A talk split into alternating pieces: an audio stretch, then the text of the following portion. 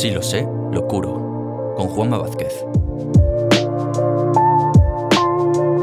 Un programa de Geneaup para el cuidado de personas con lesiones cutáneas.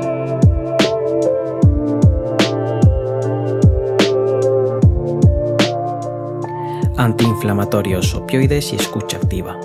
Hoy hablaremos de estrategias sistémicas de analgesia en heridas.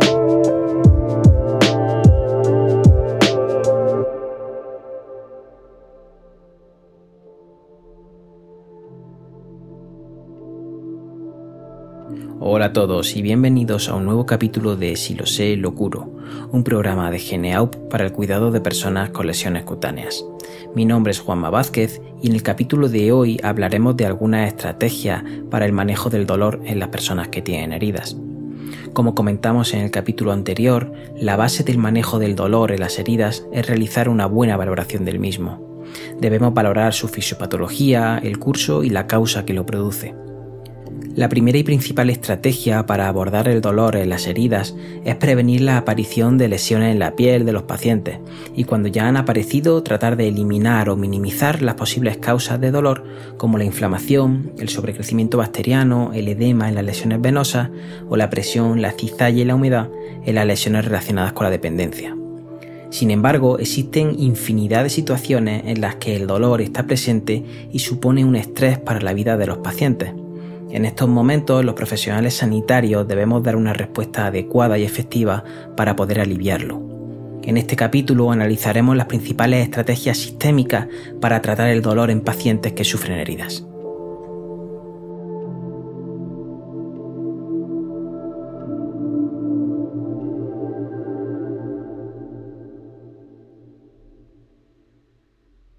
Existen diversas clasificaciones de las estrategias analgésicas que tenemos disponibles para pacientes que sufren dolor. De manera didáctica, en este capítulo y en el próximo las dividiremos en estrategias sistémicas y estrategias locales. Las estrategias sistémicas de tratamiento del dolor pueden ser no farmacológicas o farmacológicas. Entendamos como estrategias no farmacológicas para tratar el dolor aquellas que han demostrado una efectividad en estudios de calidad y que no llevan asociados fármacos para implementarlas. Para comprender su modo de acción debemos entender que el dolor produce estrés en la persona y esta situación incrementa la percepción del propio dolor. De esta manera se genera un círculo vicioso que conviene parar.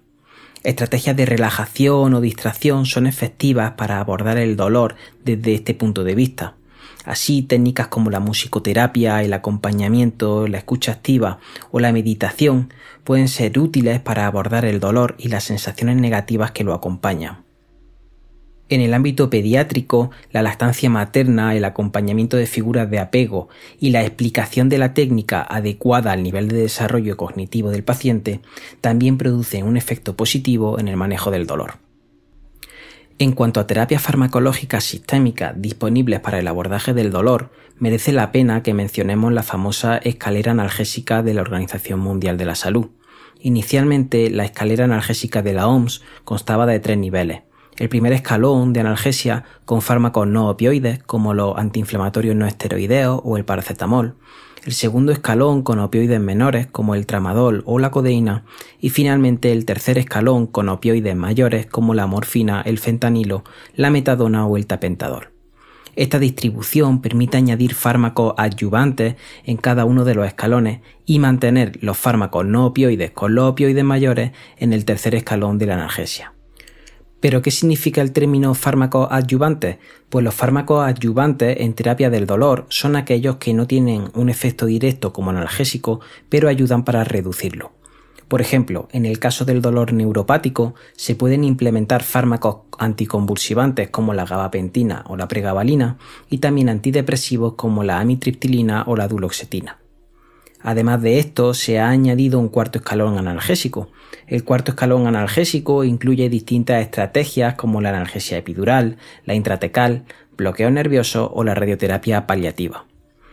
Existen algunas recomendaciones clínicas útiles a tener en cuenta a la hora de prescribir y administrar terapia analgésica que sirven para optimizar su uso.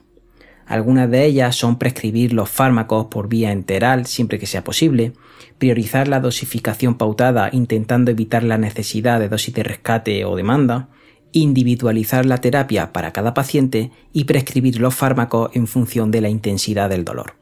Sin duda, es interesante evaluar periódicamente si estas terapias son efectivas para el paciente y si los efectos secundarios que puedan aparecer son aceptables para su día a día. Una valoración, tratamiento y seguimiento por parte de un equipo interdisciplinar es fundamental para acompañar al paciente en su proceso de dolor.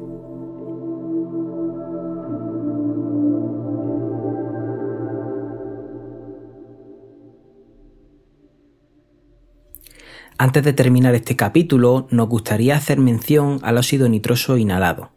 El óxido nitroso es un gas anestésico inerte que no se metaboliza.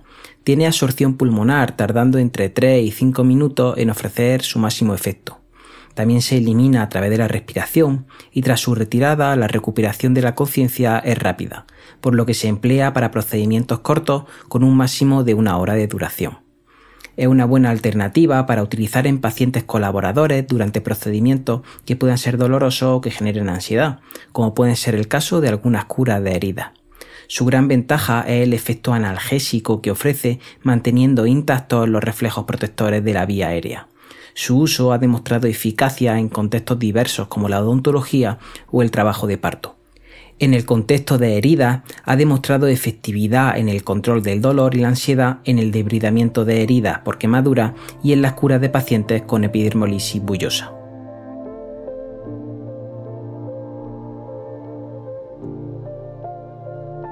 En definitiva, existen multitud de estrategias sistémicas para abordar el dolor que sufre una persona que tiene heridas es responsabilidad de los profesionales sanitarios valorar, tratar y evaluar este síntoma con el fin de mejorar la calidad de vida de quienes lo sufren. Desde aquí animamos a nuestros oyentes a formarse en este tema, a investigar y a implementar estrategias novedosas que permitan ayudar a los pacientes a no sufrir dolor. En el próximo capítulo hablaremos sobre tratamientos locales en el abordaje del dolor relacionado con heridas. Como siempre, muchas gracias por escucharnos. Podéis seguirnos a través de redes sociales de Geneaup y escuchar más capítulos de este podcast en Spotify, Apple Podcasts, Google Podcasts y Audible de Amazon. Hasta el próximo capítulo de Si lo sé, lo curo.